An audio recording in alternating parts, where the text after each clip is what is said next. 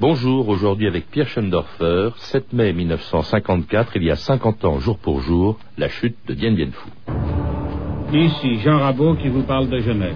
À 3 heures, on apprenait la chute du réduit central de Dien Bien Phu.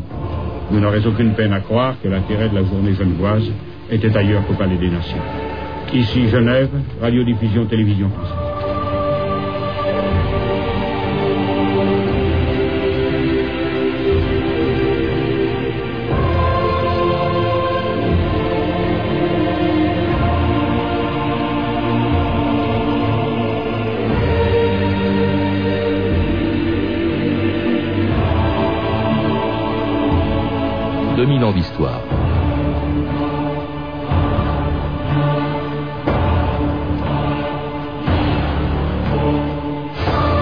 Le 8 mai 1954, à Genève, au moment où s'ouvrait la conférence internationale qui devait mettre un terme à sept ans de guerre d'Indochine, on apprenait que la veille, à 13 000 kilomètres de là, l'armée vietmine du général Giap s'était emparée du camp retranché de Dien Bien Phu.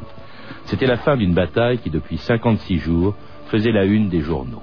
Jamais pourtant jusque-là, les Français ne s'étaient intéressés à cette guerre dans laquelle n'étaient engagés que des soldats de métier.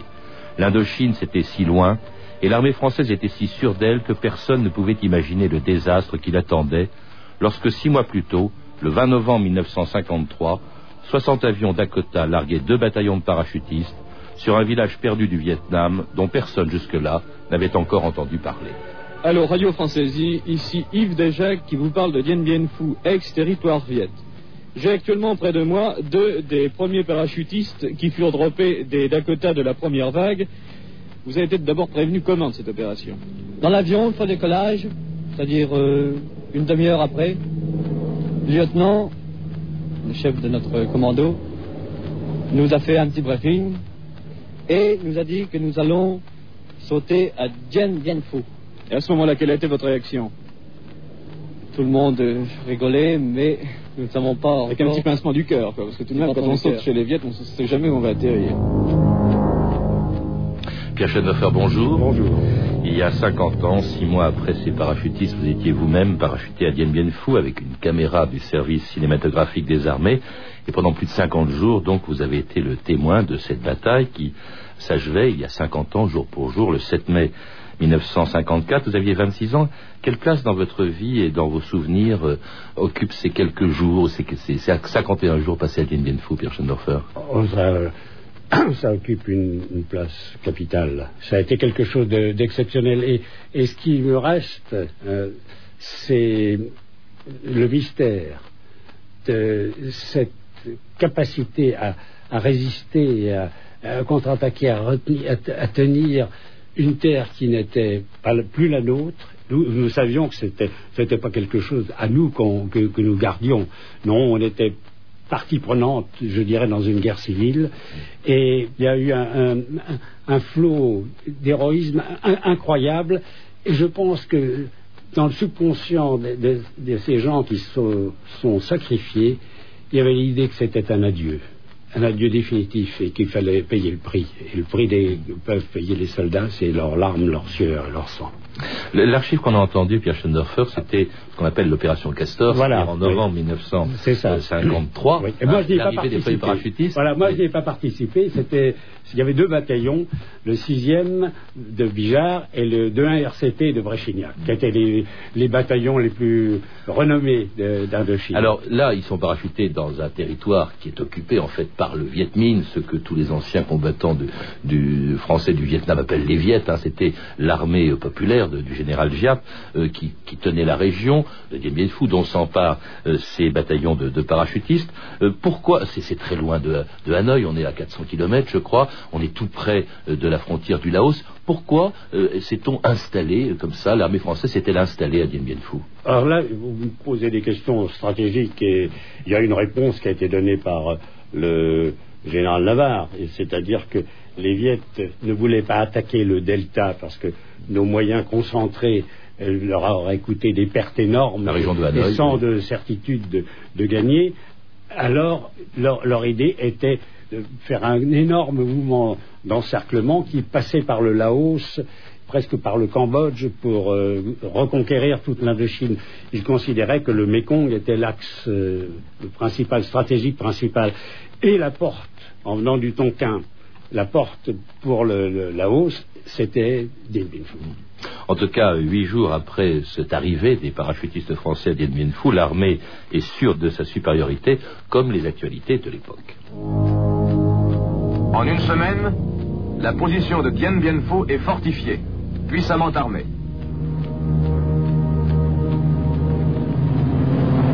Sa situation géographique, ses caractéristiques climatiques en font une forteresse facile à défendre et un des meilleurs terrains d'aviation du sud-est asiatique.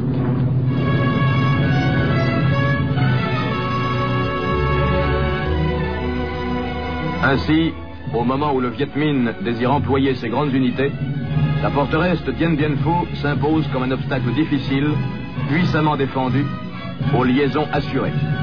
Sur toute la région pèsera la menace de son intervention.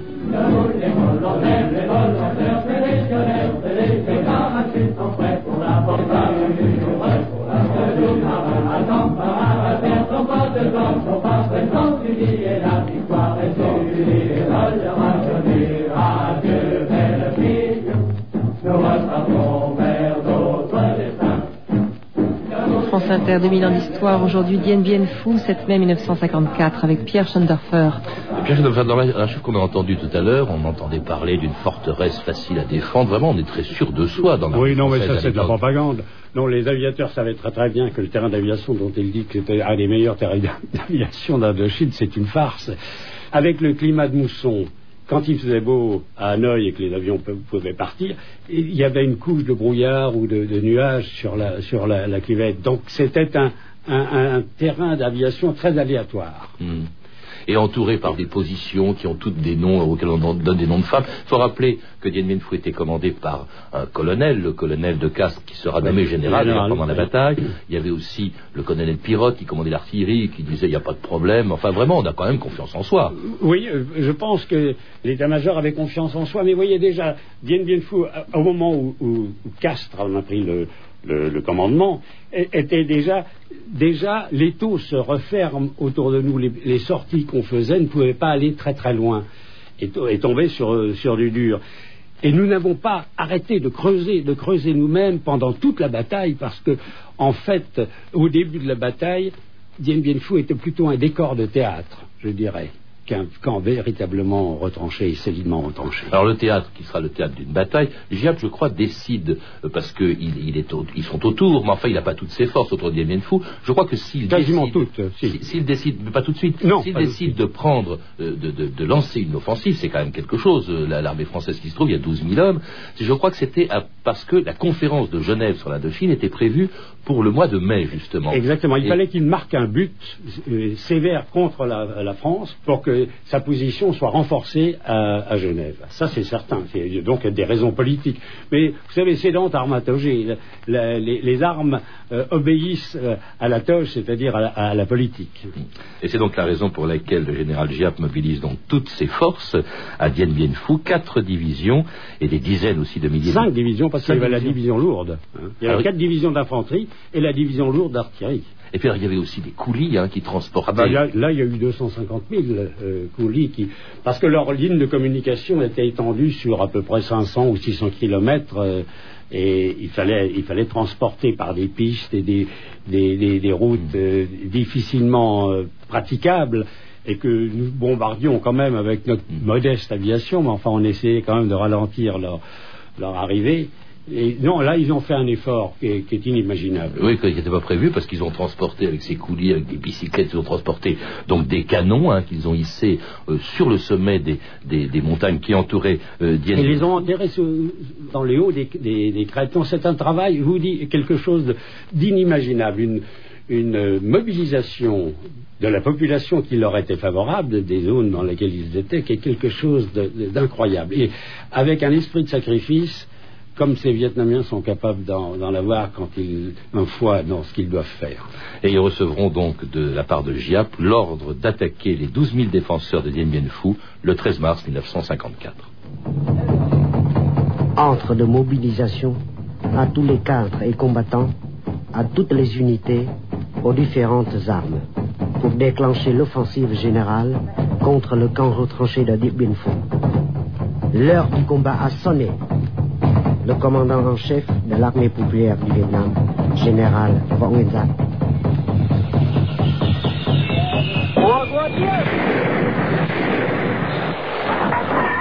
Pierrot avait dit de toute façon avec nos canons, Marcel notre, Bijard. euh, la qualité de nos officiers, tout ça, avec notre contre-batterie nos 155, s'ils avaient des canons, on les détruira tout de suite. Ils ne pensaient pas qu'ils montraient des canons sur la montagne, euh, euh, qui feraient des abris, euh, qui avec des, des créneaux qui tiraient directement à, à vue, protégés par des rondins, et ayant tiré, se repliant le canon tout de suite. Donc on n'a jamais touché un canon Viet Minh. Donc ça a été la surprise la plus totale.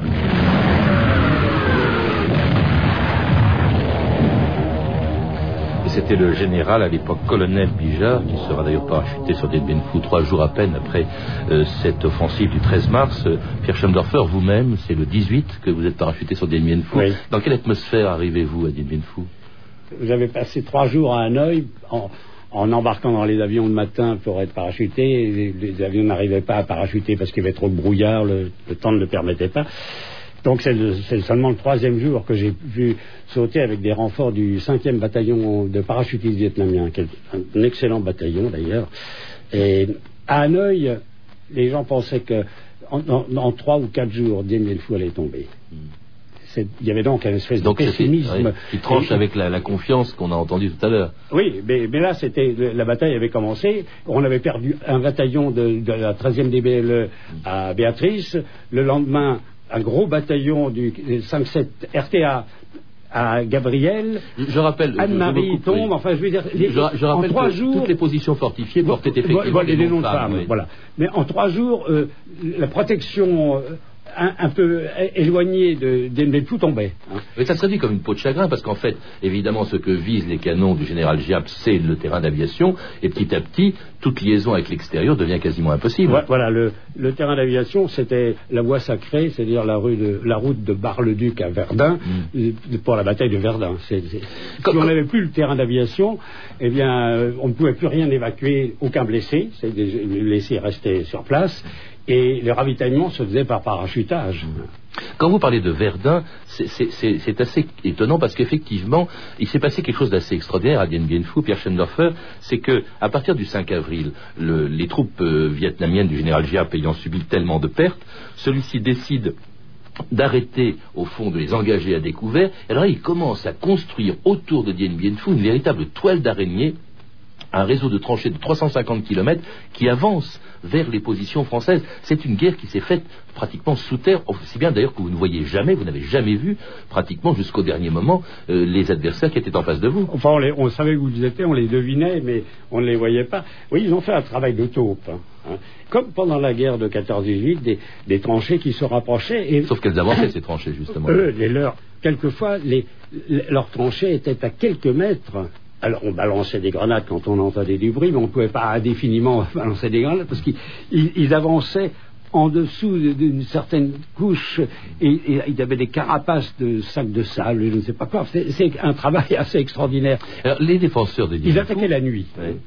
Mais les défenseurs Phu étaient aussi euh, enterrés, Pierre Schendorfer, les postes de commandement étaient enterrés, et puis même l'hôpital, on écoute un passage de votre film Dien Bien Docteur, docteur, quoi? Venez voir. Non, c'est un vent. Je peux pas. Faudrait deux heures au moins pour l'opérer. Je peux pas. Merde, je te l'ai dit. C'est Pierrot, un gars du site de Bijard, je le connais. Ils l'ont descendu des Lianas. Bon, colle-lui son étiquette et fais-le porter dans la salle d'opération. C'est qui, elle? C'est Geneviève. C'est malade. Allez.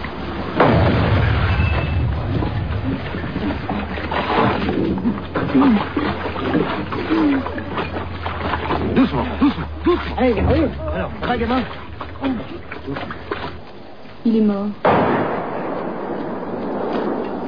Cette voix dans votre film, Pierre Schoendorfer, c'est celle de la seule femme de Dien Bien Phu, euh, Geneviève de Gala, qui était venue d'ailleurs de raconter il y a peu de temps encore ce qu'elle avait vécu euh, à Dien Bien Phu, euh, et qui était convoyeuse de l'air, qui a été bloquée justement. C'est ça, oui. Mais c'était une, dame formidable et je voulais lui renvoyer un écho. Dans mon film, je tenais à ne pas mettre de personnage historique parce que je voulais avoir la liberté de dire ce que j'avais envie de dire et quand vous prêtez des, paroles à quelqu'un qui vit encore et qui est c'est pas convenable. Mais je voulais avoir un écho de Geneviève parce que je crois qu'il n'y a aucun des blessés qu'elle a, qu'elle a pu approcher ne, ne l'oubliera jamais. Mm. C'était, une dame de qualité. Il y avait des personnages extraordinaires. Il y avait aussi justement le, le médecin de, de, de, cet hôpital qui était euh, Grovin. Il y avait Grovin, c'était, il, il, était un des médecins. Il y avait Gindray, il y avait le, le vrai patron de la, de la santé à Dien Bien Phu s'appelait Le Damani. Mais enfin bref, Grovin était un personnage magnifique et puis il a vraiment fait un travail super. Mais il y avait aussi dans chaque unité, à un moment donné, on circulait tellement difficilement, même dans les, dans les tranchées avec la boue et tout ça. Il y avait dans chaque unité, il y avait ce qu'étaient les antennes pour récupérer les premiers blessés, étaient devenus des, faux petits hôpitaux. Hein. C'était terrifiant. Je veux dire, cette présence en permanence des blessés qui, qui souffraient et qui mouraient et ce choix tragique qu'avaient certains des médecins à faire, est-ce que je, euh, m'occupe d'un blessé dont je pense qu'on peut le sauver ou au contraire un ventre dont, mm. on sait qu'au bout d'un certain nombre de jours, il y a peu de chances qu'il survive. Et ces choix, les médecins avaient à les faire. Hein. C'est quelque chose de, terrifiant pour un médecin. Et puis alors ceux qui n'étaient pas blessés, ben, ils écrivaient euh, des lettres euh, à leur famille euh, aussi longtemps qu'on pouvait encore les envoyer à l'extérieur de Dien Phu. on écoute quelques-unes d'entre elles choisies par Stéphanie Duncan. Oui, ce sont des lettres que j'ai tirées d'un livre publié chez Fayard, sous la direction de Guy Léonetti. D'ailleurs, vous avez fait la, préface, Pierre Schendorfer. Alors au début du siège, les lettres des Français à leur famille sont plutôt confiantes apparemment. 19 mars, la situation semble se stabiliser, écrit le capitaine Chevalier à son épouse. Après deux attaques déchaînées, les Viettes semblent se remettre difficilement des pertes terribles qu'ils ont subies. Nous, nous sommes ravitaillés par une noria incessante d'avions qui parachutent hommes, munitions, armes et vivres.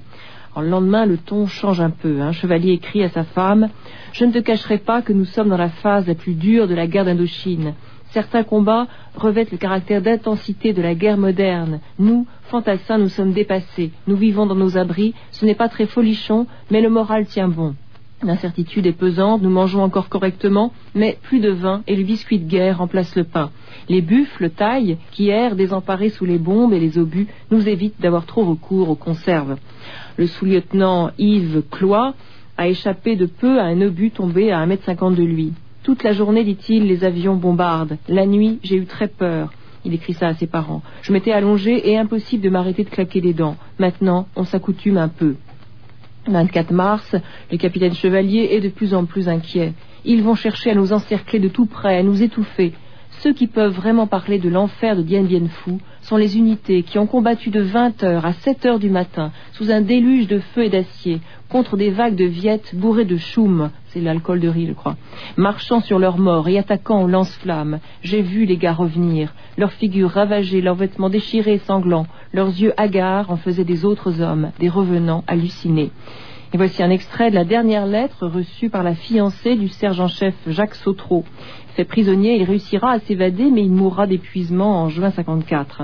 Mon cher ange, je te trace un petit mot en vitesse. Excuse-moi si je ne m'en pas très long, mais ces quelques lignes te rassureront, je pense. Tu m'es d'un très grand secours. Je garde toujours tes lettres sur mon cœur. Elles ne me quittent pas. Cela fait beaucoup pour m'aider à supporter ce maudit tintamarre. Je ne cesse de penser à toi du fond de mon trou. Le 5 mai, alors que les taux se resserrent de plus en plus, Sautreau note dans son carnet. La pluie continue toujours, les tranchées sont pleines d'une eau boueuse, nous en avons jusqu'à la ceinture, les blessés sont logés à la même enseigne et pourtant ils gardent le moral. Le lien de la souffrance et de l'espoir unit officiers, sous-officiers et hommes de troupe. Dans l'heure grave, il n'y a plus de hiérarchie, dit-il. Le soldat devient un homme nu, que Dieu nous aide et nous soutienne. Un commentaire sur ces lettres de soldats aux côtés desquels vous étiez, Pierre oui, Moi, elles me font penser à ces lettres de, la guerre de 14-18. Hein. Mais, c'est vrai que cette boue, et euh, c'était de la terre rouge. Et moi, je, me souviens d'être descendu d'Eliane 1, la sanglante. C'était Eliana, c'était un des endroits les plus, pour moi, les plus terribles. Quand on creusait, on, trouvait des, cadavres, il y avait une odeur inimaginable. Hein. Et en redescendant avec, avec des blessés, parce que je ne restais pas la nuit, parce que je, ne pouvais pas tourner vraiment la nuit avec ma caméra, je, redescendais, et à un moment donné, les, les, types qui portaient un, blessé trébuchent, dans, sous leurs pieds, il y, avait un blessé qui avait succombé et qui s'était noyé dans, dans la boue. C'était vraiment quelque chose euh, d'inimaginable. C'est pour ça que je vous parlais tout à l'heure du courage prodigieux des Viettes, mais de l'autre côté, de notre côté, mm. il y a eu un, courage prodigieux qui reste pour moi un mystère, parce que c'est pourquoi tant de courage pour quelque chose? Je vous dis, c'était une sorte de manière de dire un adieu. Et je voudrais terminer avec ça, c'est qu'on peut revenir maintenant au Vietnam, et les Vietnamiens reconnaissent qu'il y a eu quelque chose d'incroyable entre nous. Ils ont du respect pour nous. Et ça, ça a duré 56 jours jusqu'au 7 mai 1954, date à laquelle le commandant du camp euh, de Dien Bien Phu, le général de Castres, lançait un dernier appel à la radio au général Coigny qui se trouvait à Hanoï pour lui annoncer qu'il allait cesser le combat. C'était il y a 50 ans, jour pour jour, quelques minutes avant la chute de Dien Bien Phu. Marcel Bijard. C'est la fin, c'est la fin, où tout s'écroule, il n'y a plus de munitions, tout le monde est crevé. C'était vraiment le carnage. Puis alors de l'autre côté, plus de munitions. Alors là, euh, euh, De Castres qui commandait téléphone à, donc à Hanoï, Hanoï qui dit bon bah euh, cessez les combats, pas de drapeau blanc et voilà donc un triste souvenir, un triste souvenir. Je suis dans l'abri avec avec l'anglais, avec Geneviève de Galard et d'autres officiers. Et puis alors les, les, gars des boules là, les, gars arrivent. Alors moi je suis ma plus pareil, mon béret rouge quoi. Je vous donne d'accord. Alors ben, moi je tiendrai, je, je tâcherai de tenir ici le plus longtemps possible avec ce qui restera, mon général. Oui, d'accord, mon vieux. Seulement, je voulais préserver les blessés. Oui, c'est bien. Alors faites-le au mieux, en laissant mourir le d'elle-même, réalités. Ce que vous avez fait est trop beau pour qu'on fasse ça. Vous comprenez, mon vieux? Bien, mon général. Allez, au revoir, mon vieux. C'était le dernier message radio donc de, en provenance de Dien Bien Phu du général de Castres le 7 mai il y a 50 ans. Votre propre souvenir de cette fin de Dien Bien Phu, euh, oh, Pierre Schendorfer Oui, c'était à 5h30 de l'après-midi. Il faisait un temps magnifique. Il y a eu un grand silence avant parce que pendant une heure ou deux, il n'y avait plus, plus de bombardements. On a reçu, reçu l'ordre de détruire nos armes et nos munitions et moi, les, deux photographes qui étaient avec moi, euh, Jean Perrault et, Daniel Camus, nous avons détruit nos appareils. Et nous avons détruit toute une partie de nos pellicules en en gardant chacun un petit peu parce qu'on disait on va s'évader, il faut, il faut sauver quelque chose de, toute cette histoire. On a, personne ne nous a donné l'ordre, on l'a fait nous-mêmes parce qu'on était des soldats et qu'on était avec, avec eux dans cet état de... Euh, j'ai jamais vu autant de gens pleurer discrètement, je veux dire, c'était, terrible. Donc à 5h30, entre 5h30 et, et 6h moins le quart, les, les, les Viettes sont arrivés. Ils, savaient qu'ils avaient gagné, mais ils étaient encore très énervés et très, très inquiets quand même. Et celui que moi j'ai vu, il avait un pistolet mitrailleur français, une Mac 49. Il était là, et, il était un petit peu surexcité. Il, nous menaçait de son arme en nous disant de lever les bras ou je ne sais pas quoi en, vietnamien. Et j'ai vu bizarre, il n'a jamais levé les bras, je peux vous le dire. Hein. Et il y a très peu de soldats qui ont levé les bras. Il y en a quelques-uns, mais, mais très peu. Enfin, dans l'endroit où moi j'étais. Il n'y a pas de drapeau blanc d'abord. Il n'y a pas eu de drapeau. Alors tous ces soldats sont partis euh, pour une épreuve qui a peut-être été pour beaucoup d'entre eux plus dure encore que, la bataille, c'est-à-dire les camps de prisonniers vietnamiens. Oui, oui, oui. pratiquement, on peut dire que à peu près les trois quarts de nos camarades euh, sont morts soit sur la route, soit arrivés dans les camps, euh, les camps viettes qu'on a dû construire nous-mêmes, qui n'étaient pas des camps, c'était quelque chose euh, qu'on a dû construire soi-même avec les coupes-coupes qui nous avaient prêtés et émoussés, enfin bref. Enfin, je ne veux pas, je veux pas non, ce qui est, ces derniers jours de la bataille, puisqu'on est le 7 mai, hein, c'est quelque chose. Et je me rappelle, les, les Viettes nous ont fait passer entre les collines de Elianin et de Dominique II. C'était plein de boue, c'était une odeur. Enfin, on était habitué à cette odeur. Et au bout de quelques kilomètres, on rentre dans, de la jungle. Et tout d'un coup, c'était un air pur et frais. Ça enivrait, on était, on était on trébuchait comme des ivrognes, alors qu'on n'avait rien à boire depuis longtemps, parce qu'un un, verre d'eau, un, quart d'eau, c'était quasiment un quart de sang qu'on buvait, parce que pour aller euh, prendre l'eau dans l'endroit où on la, purifiait, à, côté de la rivière, Madame Newell, euh, c'était tiré en, direct par les snipers, les, les mitrailleuses viettes, donc euh, non, et alors il y avait un, avion qui tournait très haut et qui lâchait par-ci par-là un parachute de pas de vivres mais de médicaments. Et c'était comme un, dernier adieu de nos, camarades qui étaient à Hanoï et qui nous disaient bon voilà. voilà. Et c'était la fin donc de cette bataille de Dien Bien Phu. Merci de nous avoir rappelé 50 ans après, jour pour jour, Pierre Schendorfer.